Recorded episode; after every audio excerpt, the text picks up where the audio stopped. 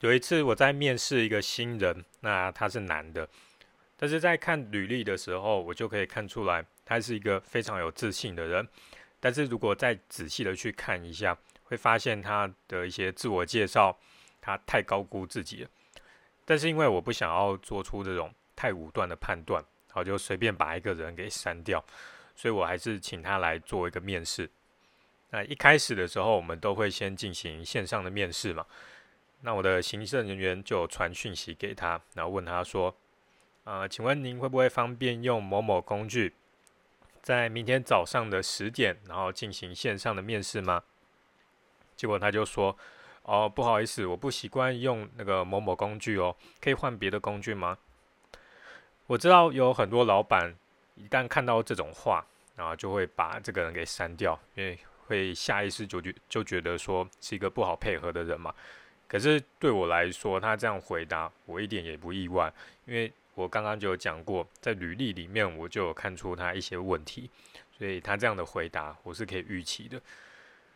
呃，另外一方面，我也想要亲眼跟他谈谈看，来确认一下我的判断是不是对的，所以我就跟行政人员说：“好，没有关系，那就还是换别的工具来配合他。”结果线上面试的时候，这个过程的问题不大。那线上面试结束之后，接下来要进行的就是实体的面试。实体的面试谈了几分钟之后，他就突然冒出了一句话来问说：“呃，你们公司有几个人？”我就说：“嗯，我们公司大概十个人左右。”哦，他就挑了挑眉毛，就感觉有点轻视的样子。他就说：“十个。”我以为你们是三四十人的公司，其实我是比较想要在大公司工作啦，因为这样才可以发挥我的能力。啊，他的语气就是非常的轻视，我就说，你可以想一下哦，在产业、还有上下班时间、还有净利率这些通通一样的情况下，一间公司只要靠十个人就可以做到年营业额六千万台币，也就是我们贝壳街。那另外一间公司呢？它需要靠三十个人才能做到年营业额六千万，啊，也就是你口中所谓的那种比较大一点的公司。那这这样子的两种情况下，你想要去哪一间？至于那个什么三十个人做六千万的公司，那间公司是谁，我就不说了。他就愣了一下，好像没有想到我会这样子问。我又说：好，那需不需要我来帮你分析一下？这两者之间有没有什么差别？差别在哪里？看他待在那里的反应，很明显的，这个人他只懂得用员工的人数，然后来判断一间公司的实力。那要是只有这种逻辑程度的话，连我六岁的儿子都懂好吗？那他安静了几秒钟，然后他又一脸不在乎的说：“啊，不过像你们这种餐饮业，应该很少人来应征吧？”呃，从他的语气啊，还有肢体语言跟态度，可以看得出来，他心里面的想法是：哦，我是一个很优秀的人，你们应该要赶快的求我进来才对。我知道有一些公司确实是有这种状况，因为很难争到人，所以他们都要常常的低声下气的去请人，还要主动的打电话去拜托那个那个些应征的人进来啊。但是我自己是不吃这一套的啦，因为。应征备课接的人非常的多，我在烦恼的是优秀的人太多，我不知道要挑谁。那哪里会轮到眼前的这位仁兄？况且我六岁儿子的逻辑程度都比他好了，那我为什么要请他？所以我就说，嗯，应征这里的人很多，因为像真人的消息刚发出来几个小时，就已经有三百多个人来投履历了。而且有很多都是从台中啊、高雄跑来应征的，就他又愣了一下，好像表情非常的囧，然后他就挺了挺背，然后说：“好，嗯，不过我想谈一下薪资的问题。你这边有提到什么都不会的人刚进来的话，薪资就只有三万二，然后学好了之后薪资就是五万元。我想要更快拿到更高的薪资，我就说。”哦，三万二的薪资是给那种连打杂都不会的人。如果你可以更快的把事情做好，当然就是可以早一点拿到比较好的薪水啊。啊，他说，但是我以前当过行销部的主管，我的能力很强，我想要直接拿五万。听到他这样子讲，我心里就忍不住叹了一口气，因为在前面跟他对谈的这种过程当中，我知道他的行销功力其实是非常烂的，我随便一个员工做的都比他好，但是我还是克制住了，那很平静的问他说：“嗯，你应征的工作是什么？”他没有想到我会这样子问，他犹豫了一下，然后说：“呃，是跟甜点还有剪辑影片有关的。”我就说：“你以前有做过吗？”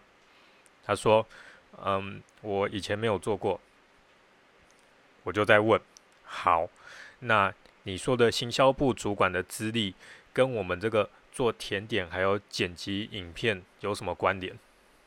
他就又呆住了，他不知道该说什么。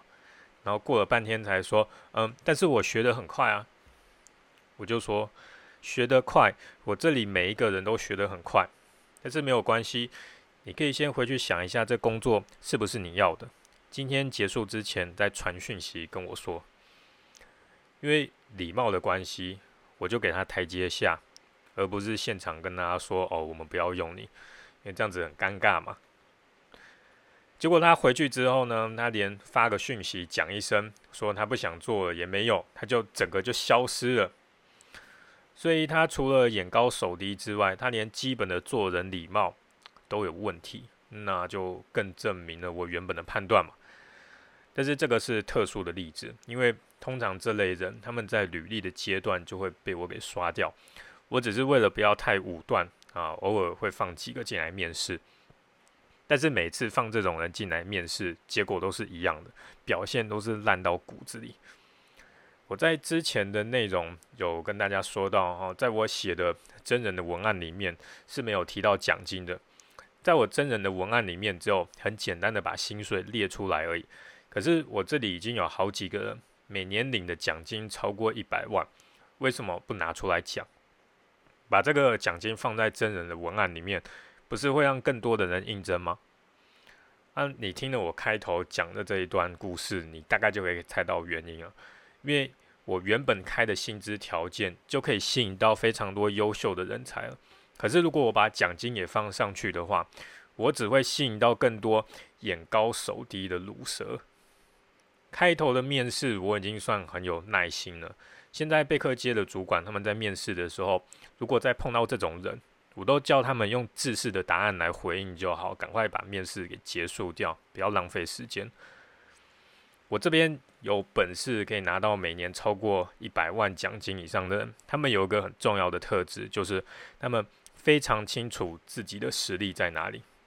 因为有自知之明的关系，他们刚来的公司的时候，他不会一天到晚自以为是，然后在那边吵说他要高薪，要领很多钱，而是他会想办法去一步一步加强自己的实力，然后拿到真的符合自己能力的薪水。像网络上面有一堆跟职场有关的乐色的文章，有多少在教人怎么看清楚自己的实力？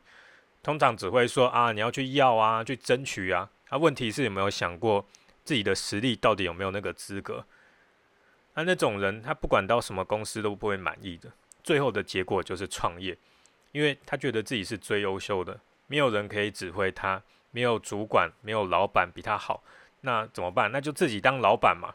通常他最后的路就是创业，结果呢，当了老板之后，结果就是经营的乱七八糟，天怒人怨嘛。因为他的实力远远低于他自己的想象。可惜的是，这种人非常多，所以无能的老板很多，那就是这个原因。另外，我不写上奖金的另外一个原因是，谁可以预测自己的公司每年都能发得出这么多钱？你可以看看现在那个疫情的期间，公司光是没有倒、没有裁员、没有减薪就很厉害了。虽然我已经连续好几年，包括在疫情的期间，也是发了这么多奖金，但是天有不测风云嘛。对于没有把握的事情，我是不会做出承诺的。但是没有写奖金的最主要的原因，还是在于我不想要浪费时间跟这些眼高手低的人啰嗦，那真的很累。如果你有当过面试官的话，一定有看过不少这种人，应该觉得非常的习惯了。那另外，如果你有好奇我的真人文案，呃，里面是怎么写的？为什么有这么多人来应征？在这个资讯的栏位有留下我的真人文案的连接，你可以点去看一下。不过现在真人已经告一个段落，没有再继续争了。对你如果有兴趣应征的话，可在未来多关注一下我们的粉丝专业。未来如果还有真人的话，会把讯息马上来抛出来给大家看。